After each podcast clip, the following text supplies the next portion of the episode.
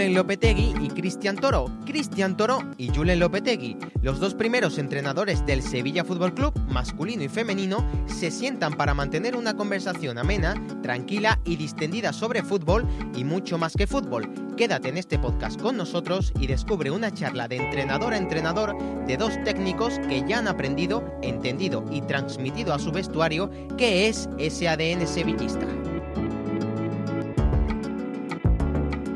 General, yo cuando llegué aquí me tocó venir en una situación complicada, que íbamos, estábamos últimos en descenso y perder 10 partidos seguidos. Y había estado 6 temporadas en Valencia y en el Valencia Club de Fútbol. Y, y cuando llegué a la semana eh, jugamos un, un Sevilla-Betis. Y va, salvando las distancias de todo, ¿no? Pero yo no había vivido, o desde que estoy en, en, España, esa sensación de pasión, de sentimiento, de rivalidad. De, ¿Qué es el partido? Que, claro, ¿Qué es el partido? Eh? Y, y, acá, y en España yo vengo viviendo 10 años y quizás esa sensación me gustó porque es como volver a, un poco a mi tierra y a, a, quizás allá lo pasional a veces lo gestionamos mal, pero, pero me pareció bonito y, y, y sobre todo la, la cultura del club de, de, de, competir siempre, de ser. Bueno, la prueba está. Sí, sí, la prueba del algodón te la pusieron muy rápido entonces, ¿no? Cuando Sí. llegaste en tienda, ¿no? Sí, sí. No, yo, yo creo que lo que tú dices, un poco la pregunta y el comentario de- del ADN, al final, yo siempre pienso que el ADN y, y todo el tipo de valores van en- más que en, en temas etéreos en las personas, en los que dirigen los jugadores, en los que dirigen el, el club, en los entrenadores. Lo que ocurre que yo creo que es una transmisión, un poco nos, todos nos contagiamos un poco de ese escenario, de esa exigencia y de ese ADN, ¿no? El ADN no es algo etéreo, sino es algo yo creo que, que hacen las personas, ¿no? Y, y creo que es importante que, que todos los que llegamos aquí pues sintamos eso y también lo podamos transmitir. Eh, seguramente por eso digo que te vacunaron de 0 a 100 porque la manera de, de- de entrar con esa intensidad y ese partido seguro que, que también nos ayudó ¿no? y a, a vosotros a aterrizar un poco a lo que es la, un poco la idiosincrasia y un poco la, la historia y, y la exigencia del club. ¿no? Sí, es como que de golpe no era un partido más, está claro, y se vive diferente y, y esa pasión bien gestionada vuelvo a, a matizar, Sí, es, un- es un buen matiz Eh, el que haces, me parece, bien eh, gestionado. porque a veces Correcto. es verdad que a veces Correcto. no no no todo no todo se justifica, no, no- no, el fin Y se confunde lo que es la pasión y la exigencia con otra serie de cosas que no tienen nada que ver con, Nada que ver. con esos dos conceptos. Totalmente de acuerdo Y en el, en el deporte mucho se, se mantuvo esa y en el fútbol por momentos eh, a veces cambia y, y quizás está uno también en, en no entrar en lo que te va llevando esa, esa pasión o, o el desconectar, ¿no? A veces, eh, bueno, te pasará, muchas veces a mí me cuesta, a veces desconectar de, de ese día a día, de ese... Sí, sí, sin duda, no es fácil, no es fácil. Yo creo que, bueno, lo de desconectar no es que no sea fácil, es casi imposible, ¿no? Pero sí tienes que tener ahí, yo creo, una manera, un margen de poder, eh, sin desconectar, convivir con otro tipo de, de vida, ¿no? Que es- es- nuestra profesión es imprescindible. A mí me gusta mucho el, el equipo, a- al margen también para hablar de fútbol, de, de- de cómo tiene el peso del juego, cómo este año a mí me sorprendió muchas veces de los desdoblamientos de, de de, de- La, tercera alternativa, más que dos, ¿no? Claro, Si pero- nos defiende mucho la doble banda, te- tratamos a veces hay de tener... decís, y Sí. que- porque a veces que, ¿no? como decían antes, el central que, que cogía, que cogía la lanza, ¿no? pero, Sí. pero no era eso, era a veces se convertía como ese jugador de segunda línea, a veces jugador de, de- o de tercera línea de, de- de incorporarse y la verdad que el, el- el equipo lo que me gusta es que compite siempre. La similitud de sus historias nace en un momento en el que predomina la sensación de querer volver a empezar, la sensación de reencontrarse con uno mismo y con el fútbol. Una llamada o una comida es, muchas veces, suficiente para dar el primer paso, el más importante. En mi caso, eh, sí, ahí me llamo Monchi para, para conocer. No nos conocíamos. Fíjate que somos contemporáneos, un año. Él es un año más joven que yo, que yo aparento ser más joven. y, y, y además, teníamos una anécdota que luego yo no la sabía, que no me la contó. Cuando él probó en el, en el Real Madrid, en el Castilla, no sé qué problema tuvo con los guantes, yo le dejé los guantes. Y yo no recordaba esa Sí, anécdota. yo la escuché. Sí, me la, me la contó, me la contó él. Y, y bueno, y no nos conocíamos, entonces en esa comida nos, nos- nos pudimos conocer, Evidentemente él me contó un poco cuál era su proyecto, yo le conté cuál era mi manera también de, de, sentir mi profesión y lo que más o menos estábamos buscando. Y, y, yo creo que la comida muy rápido tuvimos rápidamente claro los dos eh, que yo quería estar aquí y que él quería que yo viniera aquí. ¿no? Eso más o menos quedó claro después de la comida y, y a partir de ahí empezamos a trabajar en lo que era el, el futuro de, de, ese año, que además era un año como todos, no hay un año más complejo que otro, todos tienen su complejidad, todos y, pero sí que evidentemente él volvía a la que es eh, su casa y yo pues venía una, a la que ahora considero mi casa también, afortunadamente, pero que entonces lógicamente venía un club eh, que, que, había tenido mucho éxito, un club muy exigente, un club lógicamente un club grande y que teníamos la, la, la ilusión de poder llegar y aportar cosas eh, nuevas ¿no? E importantes. Esa fue básicamente nuestra, nuestra relación y nuestra llegada a, a, al club a través de esa conversación con, con Monchi. Mi caso es yo había dejado el Valencia después de seis temporadas y pasamos de, de estar último en la primera temporada y salvarnos el descenso a, a terminar tercero, luchando con Atlético Madrid y Barcelona para, para esa clasificación a Champions. Y, y, creía que era el momento de, de, terminar esa etapa, cuando estaba en el mejor momento. Y entonces uno piensa de, no, voy a tomar un año sabático, voy a desconectar, voy a hacer los, las cosas que, que no hice o que no hacía o que... Complicado. y, Eso en el libro queda muy bien. Queda muy ¿Eh? bien. Eh, lo, era, la, era, la, realidad es diferente. Era lo que me imaginaba, viajar, eh, una vida un poquito más aventurera. ¿no? Y, y, la realidad fue que al mes, mes y medio, estaba caminando por las paredes sin, sin claro. encontrarme. Sí. Y pasó un año y me, y me, habían llamado de clubes, pero dejé pasar oportunidades porque creía que no era el momento. Y cuando me llama el Sevilla, que siempre quizás en ese momento me posicionaban en clubes que luchaban la liga o luchaban la Champions o que luchaban por... Y me llama de Sevilla y iba último descenso, 10 partidos seguidos perdiendo. Para mí era como reencontrarme con, con los inicios, ¿no? Con un reto importante. Sí, aparte con mi inicio que fue así. Sí. Eh, como diciendo, bueno, cuando entré en Valencia fue, el equipo está descendido, ponemos a, a este, como quien diría en ese momento, y terminó saliendo bien y fuimos creciendo y y me volví a reencontrar con eso, llegué en un momento complicado y, y después la charla con Amparo, la, la, la, ilusión que ella me mostró por porque sea yo y cuando llegué acá me di cuenta que... Y el crecimiento que habéis tenido. Cre crecimos. Que habéis tenido. Eh, competimos. Sin duda. Y transmitimos en muchos partidos y eso para mí lo, es lo más importante, que al final se puede, obvio que lo que quiero es ganar todos los partidos y lo que necesitamos y, lo, y de donde vivimos. Sin duda pero lo que siempre le trato de decir a las jugadoras es que, que seamos nosotros, que, que, que transmitamos, que, el, que los valores eh, que, se generen en el grupo se vean cada día, en los días duros, en los días buenos, en los días malos, la humildad, el, los valores en la derrota, en, en la victoria, sí. y es un poco lo que... Las derrotas, eh, yo muchas veces hablo de la victoria, pero es cierto que yo siempre he comentado, además lo creo a, a pies juntillas, eh, uno de los momentos más importantes para el crecimiento de un equipo es la gestión de las derrotas. Eh, la de las victorias, pero la de las derrotas. ¿no? Ser capaz, ser capaz de, de convivir con esa situación eh, al día siguiente, siendo capaz de seguir creyendo en todo lo que has hecho y propones sin dudar y sabiendo que evidentemente siempre tenemos que mejorar cosas, todos los equipos, el vuestro, el nuestro y todos, pero sí que en esos momentos donde realmente vienen mal dadas, son momentos óptimos para, para consolidar cosas y para, y para crecer. Barreras, estigmas, estereotipos, menosprecio, miedo o falta de referentes son algunas de las problemáticas a las que hace frente el fútbol femenino.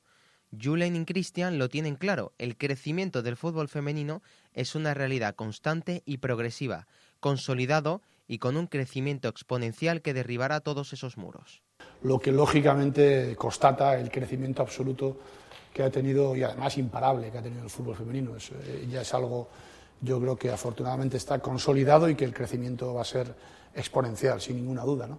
Eh, por la ilusión, por la calidad y, por las, y también por la, el compromiso que todos los clubes han adquirido con, con el fútbol femenino, yo creo que es algo que, que, es, que, es, imparable y evidentemente nada tiene que ver ese momento que tú comentas del año 94, 90, el que fuera, con la realidad eh, de hoy en día que, que es el fútbol femenino, ¿no? sin ninguna duda. Sí, sí, a mí me tocó estar, empezar hace 10 años, en enero 10 años, y la diferencia es abismal. Eh, te, iban, te venían a visitar eh, o a ver el partido de los amigos, los buenos amigos, porque, porque los amigos en general ya no, no iban, sino los buenos amigos y, y, las familias, y era el apoyo. Entonces, ahora hablar de que en estadios han, han habido, el año pasado en San Mamés o anterior 50, 60 mil personas, en, en la final de, la Copa de la Reina entre la Real Sociedad, Real Sociedad que sí, campeón. Lo sé, lo sé, lo sé, y hay un montón de, de, campos que se, han, que se han llenado. Yo me tocó jugar con, con más de 20.000 personas, bueno, en el Benito Villamarín, en el Mestalla, en el Ciudad de Valencia, en la Noeta. En Euskadi había una cultura de fútbol femenino muy, muy grande, de hace muchos años. El, el Athletic se respiraba cuando ibas a jugar ahí. Sí, es posible que fue de, de los pioneros un poco, yo creo que, que, que fueron creciendo, ¿no? Y luego, lógicamente afortunadamente se fueron sumando otras, otras regiones. ¿no? Sí, sí, sí, La Atlético se respiraba otra cosa cuando en ese momento se iba a jugar a, a, a Lesama y era. Acá se, se vive diferente. Yo tengo, te voy a contar un secreto, además se lo dice ella, pero ya, ya es difícil. Mi hija pequeña María juega al fútbol fantásticamente bien. Yo tengo tres hijos, mm. los dos mayores tienen mucha afición al fútbol, han jugado, pero no, no, no les han llamado por ahí. Y a la que le llamó, que tenía condiciones, y al final Seguramente porque hace unos años no existía tampoco la, la, facilidad que hoy existe, porque yo recuerdo cuando mis hijos jugaban al fútbol, que para que una chica jugara al fútbol tenía a veces que jugar con ellos, es decir, a edades muy sí, tempranas sí. la chica se incorporaba al, al, al equipo de ellos, ¿no? Y, y, María, que, juega, que se, se llama, juega muy bien al fútbol, y luego, pues, por otras cosas, empezó a jugar al tenis y ya se fue diluyendo un poco el tema del fútbol. Pero siempre ella dice: Yo, si hubiera sido futbolista, hubiera sido. Claro. y que se han roto muchas, muchas barreras, se han pasado muchos. Sí. Y... Sí, de todo tipo, de todo, tipo. De todo tipo, afortunadamente. Todo tipo. Sí, sí. ¿Cómo empieza un jugador de fútbol a darse cuenta de que quiere ser entrenador? Tanto Christian como Julen tienen claro que cuando empiezas a no tener respuestas a preguntas es cuando necesitas saber más. Para ello, aunar la experiencia, los valores, la formación y tu entorno significa crear un ecosistema perfecto para seguir aprendiendo esta vez siendo el entrenador. Hoy en día, lo que sí hay mucho más información que en nuestra época. En nuestra época nosotros, evidentemente, veíamos el estudio estadio y poco más. El estudio estadio era el único programa que había sí, de sí. fútbol aquí, ¿no? Y veías los goles y, y, poco más. Digo, de cara a conocimiento del rival que te ibas a enfrentar. Poco, poco, poco más. Yo sí tenía, cuando empezó los VHS y tal, tenía la, la costumbre de, de, grabar lo que, podría, lo que pudiera de, de los rivales. Era, era algo que entonces era ciencia ficción. Y yo sí lo hacía y trataba de ver un poco pero más que nada por tener la información de, de, qué tipo de jugadores te ibas a enfrentar. Creo que era más enemigo a veces yo mismo de como delantero que, que los porteros. Eh, es, es, yo tuve una carrera de, más corta y, y creo que, que, lo que aprendí más después que durante. Esa es la, el, la enseñanza. Y, y, con respecto a, eh, a, a vos, te, te, te, nacía ya ser eh, entrenador cuando Mira, igual lo dices por el aspecto de, de la grabación. Porque decías, no, claro. Pero eso no tiene nada que ver con eso. Yo creo que eso me nació posteriormente. Eso era, tenía que ver con, con entre comillas, el cagazo que tenías. Es decir, ¿qué hago yo para poder estar...? Pre y entonces sí me daba por poder eh, tener conocimiento un poco de los jugadores que nos íbamos a enfrentar. Y eso... Entonces no existía entrenador de porteros, claro. éramos autóctonos, éramos todos sí, sí. Eh, con el compañero. Eh, sí, con el compañero. Autodidactas. Decir, autodidactas era que al final tú mimetizabas mucho lo que tu compañero si, yo, yo, por ejemplo, empecé con Arconada, ¿no? ¿Te acuerdas, Luisa? Sí, sí. que es un portero muy espectacular. Bueno, el, el, hermano, yo me enfrenté a Gonzalo. Correcto, Gonzalo entró en la Real Sociedad, correcto, efectivamente. Y, y, entonces, claro, eh, era un portero de, de, una manera, era un portero muy peculiar, una mm. potencia de piernas extraordinaria. Y yo crecí con él, ya a nivel de, de, ídolo, y también tuve la suerte de entrenar con él. Entonces, tú al final, cuando entrenabas, te parecías a él, porque tú eh, imitabas todo. Sí, sí, te me Bueno, bueno y malo. Era, por ejemplo, llamamos autodidactas, ¿no? Y así fuimos. En ese, en esa, en ese camino, pues sí, me, me, dio por, cuando tuvimos la posibilidad, que no era tan fácil, de poder grabar y ver, poder ver alguna vez alguna, algún partido y analizar un poco eso. Y el tema del entrenador a mí me, realmente me empieza a picar de verdad el gusanillo porque yo, estando en el Logroñés, hago el primer eh, curso juvenil. Sí. Aquí entonces eran cinco años para ser entrenador nacional, era, no era fácil. Luego, afortunadamente para los jugadores que habíamos jugado ocho o nueve años más, eh, creo que son ocho mínimo en la élite, eh, ya había un curso más, más, más fácil. ¿no? No, no es que sea más fácil, cuidado. Eh, eh una, una, manera más, más, más, más, rápida y más intensivo. Y más completo el curso, creo. Pero entonces era difícil. Y yo el primer curso lo hice en, en, en Logroño, y ahí pude entrenar a chavales mientras compatibilizaba, mientras era jugador, y ahí me empezó a gustar. Y ya los últimos años de, de jugador era, era insoportable. Era insoportable para el entrenador. ¿Por qué? Porque ya, ya preguntaba, ¿y por qué esto? ¿Y para qué esto? Entonces ya quería respuestas y evidentemente sí tenía la intuición de que me gustaba, de que me gustaba y que podía dedicarme. Pero claro, tú has dicho una cosa antes, cuando terminas de jugar al fútbol, tú crees que sabes de fútbol y no tienes ni idea. No. No tienes ni idea. Es decir, cuando digo no tienes ni idea, tú sabes de, lo, que de lo que tú eras como portero, como delantero, como, como pero de entender y de transmitir lo que un entrenador necesita, empiezas a aprender, ¿eh? como todas las profesiones. Y la de entrenador es una profesión nueva, totalmente. a mí me pasaba al principio de mis primeros años, de cuando no tenías respuesta, es decir, que sí, que lo hacemos así porque sí, y, el porque sí eh, era, por suerte, con el tiempo, la formación, la experiencia, el controlarse a uno también eh, ha hecho de que, de tomar todo con naturalidad, de, crecer, de aprender. Uno aprende todos los días también eh, de una situación, de, una, jugadora o de un jugador y cada día, de cada día, un compañero y de, todo el mundo. Y hoy la, la, gestión es lo que quizás no es lo que diferencia. Sí, la, gestión, todo, todo al final nuestro trabajo creo que es un mundo de, es de muchas patas, de, muchas patas, muchas aristas, y todas son importantes. A veces toca una, a veces otra, y en todas tenemos que saber nadar en todas. Sevilla, una ciudad infinita, una ciudad histórica de arte, cultura y pasión, una ciudad en la que un vasco y un argentino coinciden en que aún les queda mucho por descubrir de ella. Fuera, ya lo he dicho muchas veces, la ciudad es, eh, algo extraordinario. Yo lo he conocido, la conozco, pero la he disfrutado poco. ¿eh? Primero porque no he podido disfrutar en dos años consecutivos ni, ni, de la Semana Santa ni de la feria, algo que realmente, tanto a mí como a mi mujer, nos, eh, bueno, nos da mucha pena. Evidentemente, eso es el mal menor de todo este escenario que hemos vivido, lógicamente, pero sí ha coincidido. Y luego, bueno, pues porque nuestra profesión a mí no me permite tener mucho tiempo libre para poder hacer. El poco tiempo libre que he tenido lo hemos utilizado para ir al Rocío muchas veces. Somos devotos de, de, mi mujer que a la Virgen del Rocío. Hemos, hemos ido a ver, eh, bueno, pues a ver eh, eh, vírgenes, cristos, que en un momento dado, cofradías que en un momento dado pues no, no, han podido salir, pero sí hemos podido conocerlas, y restaurantes, poco más, yo poco más. Mi mujer sí ha conocido un poco más lo que es la ciudad y también mi, hija. Sí, yo tampoco es que... La verdad que la ciudad es preciosa y, y, cada vez que, que ahora el clima acompañe, ¿no? Porque ahora desde 2 de la tarde a, a 8 de la noche es, es, duro, pero es verdad que sí, más que paseos, restaurantes y lugares, y sobre todo la, eh, la gente, ¿no? con la alegría que se vive, con, eh, con esas pequeñas, pequeñas cosas que uno se siente se siente como, como en casa en, muchas cosas y, y, el arte, y, el arte, y el arte que tiene la gente. Por eso. el arte que existe aquí es, es difícil de equilibrar. Yo, para un vasco al menos, somos, evidentemente son, y, ese arte es, es, fantástico, esa alegría que tú comentas. Eso hace, eso, hace, que muchas veces también, eh, a mí, por ejemplo, que mi familia esté bien y feliz, eh, para mí es definitivo, para mi profesión, para yo poderla ejercer al 100%. ¿no?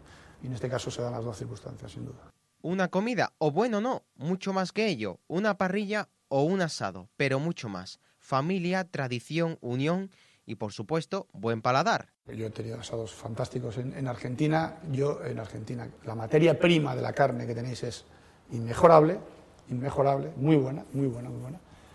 Pero la carne, como la parrilla como tal, como yo la entiendo, eh, yo la hago diferente. Digo yo porque yo he crecido en una parrilla, eh, desde pequeño. He crecido en una parrilla. Y de fútbol sé poco, pero de parrilla sé mucho. y, bueno, el, normalmente el, el, argentino come la carne más hecha, más asada, eh, a veces la tiene muchas horas. Eh, nosotros la hacemos caliente pero, pero roja, es decir, donde realmente le sacamos el jugo a la carne es, y el sabor es haciéndola en su punto, pero con, que, es lo más difícil, que esté caliente y roja por dentro. Y eso no es nada sencillo. luego ya entramos en la curación de la carne, que es un arte, pero digo, puedo hablar aquí una hora de esto. En la curación de las carnes, una carne fantástica, un lomo, si le das 20 días de curación o le das 45, no tiene nada que ver. Hay una merma en la carne posterior que el del restaurante la paga Entonces hay pocos asadores y que son capaces de curar la carne, igual que los jamones. La carne se cura eh, de manera conveniente y eso es un arte también. Yo porque yo he crecido en. Claro, y en el norte se, eh, está mucho... No, el norte no, yo en mi casa. Yo, ah, he, yo he crecido, yo, mis padres tenían un restaurante y yo he crecido en una parrilla desde pequeñito. O sea, yo el primer recuerdo que tengo en mi infancia es de puntillas sacando la parrilla para que no se coman las, carnes chuletas a mi padre. Entonces me gusta. Pero yo he estado en Argentina y disfruto de asar. en Argentina. Pero es diferente la carne. y aparte, no creo, no sé si hay. Sí, eh, o quizás yo no lo viví. vas al carnicero y, le pedí y te recomienda. Pero no es que hay una cultura de. Creo yo, ¿eh? sino de, de, de, una carne añeja o de. Yo creo que la Argentina, permíteme, es lo que supone un asado. Claro. ¿Qué es lo que rodea? A eso es lo que iba a llevar. Los amigos, la familia. Es lo que eh, representa. Eso es lo que representa. El, el, domingo, el domingo del mediodía era. Pensar en un asado era pensar en familia, pensar en, en la reunión, pensar en. Y los vascos somos la única, la, la única raza que mientras estamos comiendo estamos hablando de qué vamos a cenar. Claro. Es así, somos así. y si estás cenando, ¿y mañana qué vamos a comer? Sí, pues Estamos, esperamos en toda la comida. Hay mucha cultura gastronómica, mucha. Sí, no, pero, pero, Y aquí en Sevilla también hay bastante. Sí. Bastante, bastante. Pero con el asado eso es lo que es un poco lo que genera alrededor, lo que lo mismo que empezó siendo el mate. Quizás yo cuando empecé a tomar mate no es que digo, uh, qué bebida más rica, pero es lo que te genera el, el compartir, el, el, mate es muy curioso, ¿eh? es muy curioso. muy curioso. Y muy curioso en los equipos cómo el mate junta, junta y... lo llevan de viaje, por mucho que suponga una, una incomodidad, a cualquier parte llevan el mate. Acerca. Y es otra vez por lo que supone, por, lo, que, por lo que representa un poco. Ahí les hace tener su charla en cualquier momento, previo a un partido, posterior, eh, en el hotel, es, curioso. Creo que en eso, que, que, en Argentina muchas cosas es más lo que representa que lo que, lo que es. La música dicen que muchas veces es el único lazo de unión del mundo. En concreto, para Cristian, la aventura y vida de su hermano. Para Lopetegui, un mundo amplio donde perderse de vez en cuando. No, mi hermano es músico y, la está peleando como la vida del artista en muchas cosas, pero siempre uno, eh, yo con mi familia o mis hermanos siempre fueron eh, motivo de admiración y motivo de, de, acompañamiento ¿no? en ese, y, y la verdad que, que siempre lo, lo, apoyo en eso y después... ¿Tiene un grupo él? Sí, sí. De, ¿En Argentina? No, lo tiene él vive en Valencia ahora. Ah, muy bien. Y él es compositor y... Ahora me das el nombre y yo, claro, lo, vale. lo, lo, veré, Sí, es Toro Eléctrico ahí. Vale, vale, vale. Aprovechame. Claro, aprovechamos... Claro, toro Eléctrico, ¿no? Sí. Es de recomendamos música el toro, de toro Eléctrico, lo recomendamos. El compositor y después también otro hermano que es... Eh, el mayor, que es osteópata y, siempre un poco el equilibrio. ¿Osteópata? Y fisioterapeuta, pero en Argentina, él se quedó allá. ¿Eh? Él se quedó en Argentina. Hizo fisio y osteopatía. Sí, allá es kinesiología, que es como fisioterapeuta, y, nosotros tenemos un centro de rehabilitación y entonces... Él aquí en España hubo el problema, yo, he sido muy consumidor por un problema de espalda. Mm. Aquí antes los osteópatas, en teoría, los que tienen osteopatía, no podían ejercer, entre comillas, mientras no hicieran la fisioterapia. Y yo tengo buenos amigos osteópatas que hicieron la, la carrera de fisioterapia para poder ejercer la osteopatía. Sí, sí. en la cual yo creo muchísimo. Y despoco con la música, sí, me gusta todo, ¿no? Pero Coldplay o, o Isal acá en España. El tema de la música es muy personal. Entonces uno, pues como tiene un gusto musical bastante eh, eh, peculiar, voy a decirlo, o, el mío, una veces tiene que dejar de escuchar esa música, porque es muy diferente a la que yo consumo, es muy diferente. No, eh, los chicos lógicamente están... Fíjate cómo ha cambiado el mundo del fútbol. Nosotros hace... Bueno, yo dejé de jugar el año 2002. Eh, ya entonces, si había alguien ponía música en un vestuario, eso era poco menos que un sacrilegio. Pero bueno, pues ¿cómo vas a poner música? Tú no estás concentrado. Estás, ¿Quieres escuchar música antes de un partido? Todo eso existía. No sé si lo has sí, más joven que yo, pero eso era, era, era así en el mundo del fútbol. Eh, se confundía lo que era la concentración con eso. Y luego, fíjate, mira por dónde eh, la, música sirve para que cada uno tenga su momento de retiro antes de un partido X, etcétera, ¿no? Eh, esto ha cambiado, evoluciona mucho. Entonces, la música individual que consume cada uno y luego la que se pone grupal, pues está, está muy alejada de los gustos de, uno, de, mí, claro. A mí me gusta todo tipo de música, pero bueno, básicamente esa no. Esa no. yo me podría quedar con Bruce, con muchos, con Bruce, con, me, gusta mucho el, el, Heavy, Deep Purple, eh, el Zeppelin, ¿eh? Whitesnake. Whitesnake, ejemplo, sí, sí. Eh, me gusta mucho, me, me, gustan muchos géneros. Las rancheras me gustan, me gusta la música clásica cada vez más y cada vez trato de aprender un poco más porque sí que me, es de las es de las que no tiene fondo la música clásica y cuanto más la escuchas más te gusta, a diferencia de otras músicas. Para ambos entrenadores, la familia forma el eje central de la estabilidad de sus vidas. Dos familias llenas de referentes para nuestros protagonistas, que hoy son lo que son gracias a muchas cosas, pero sobre todo a ellos. Bueno, yo creo que los valores eh, que uno maneja en la vida parten de muchos sitios. Uno, evidentemente, es de la, de la familia, es lo primero, que uno se nutre de, de lo que la familia te transmite, de lo que tú ves en tu casa, de lo que posteriormente, lógicamente, de tus experiencias eh, eh, en, edades tempranas, en los colegios, cuando empiezas a jugar al fútbol y de tus entornos, sin ninguna duda, pero la familia tiene un peso muy importante en los valores de, de, la formación de cada uno, por supuesto. yo no soy una excepción y sí que considero algo imprescindible los, eh, bueno, pues la parte que, lógicamente me ha tocado vivir en mi familia. ¿Qué valores? No, no, no te sabría decir uno concreto. Yo creo que los valores al final son, son todos y depende en cada momento utilizas unos u otros, ¿no? pero eh, seguramente el, de la honestidad y el, y el de la determinación y el sacrificio, creo que son valores totalmente... Luego hay muchos, que no, no, no, no, hay, no puedes elegir unos u otros, pues unos llevan a otros, ¿no? pero yo creo. Y luego, pues lo que uno va sintiendo la, la, gestión de la vida propia y de, y de la profesión, ¿no?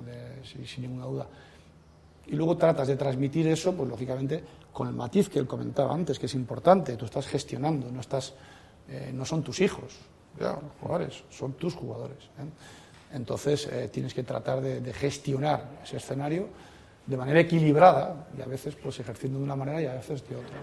Pero claro que los valores son, forman parte muy importante de, de, la vida de cada uno, seas entrenador de fútbol, seas bombero, seas lo que sea. ¿no? totalmente de acuerdo en esos valores. Al final uno es difícil, ¿no? Decir, no, yo tengo estos valores. Al final eso te ves, te ven y, y actúas de una manera que, que, yo creo que los actos hablan por encima de, de decir yo soy de esta manera, ¿no? Eh, y yo creo que mi familia, yo soy un poco de toda mi familia. Eh, tengo algo de uno, tengo algo del otro y, y creo que, que en eso... Eh, bueno, mi padre no está, pero, pero uno quiere honrar siempre a, la gente que es parte de, importante de uno. Y creo que los valores de la familia, pero los amigos también, y lo, y, lo que vive y, cómo lo vive, al final si uno no, si uno no, no tiene eso, no, al final después no puede transmitir otras cosas. Quizás antes, antes era como el látigo funcionaba mucho más. Sí, antes. Pero yo creo que. Tiene las patas muy cortas. Ni era, ni era muy bueno eso, porque a mí el entrenador era, era más. Y creo que hoy, hoy, hoy eh, el mundo cambió y la gente cambió y necesita que se empatice más o que, un poco como dice Julian, que no son tus hijos, pero, pero sí que, que, que puedan sentir que, que estás, Sí, que cuando eh, realmente, es que por eso digo, al final la gestión hay tantos recovecos, hay momentos donde eh, la parte, evidentemente, profesional y puramente futbolística debe de prevalecer, eh, o la, gestión de determinadas situaciones, y en otro donde uno tiene que, acercarse al, lado humano del jugador, porque evidentemente son, son seres humanos que, tienen sus sufrimientos, sus preocupaciones, sus dudas, sus miedos, y todo eso conlleva, lógicamente, a una gestión conjunta. ¿no? Yo, creo que otra de las cosas que ha evolucionado mucho en el mundo del fútbol es, es la, gestión emocional de, cada, de, cada, de cada momento del jugador.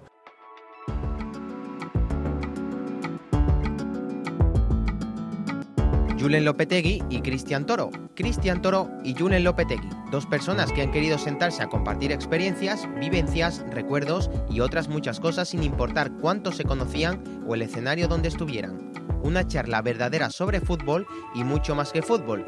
Julen Lopetegui y Cristian Toro, de entrenador a entrenador.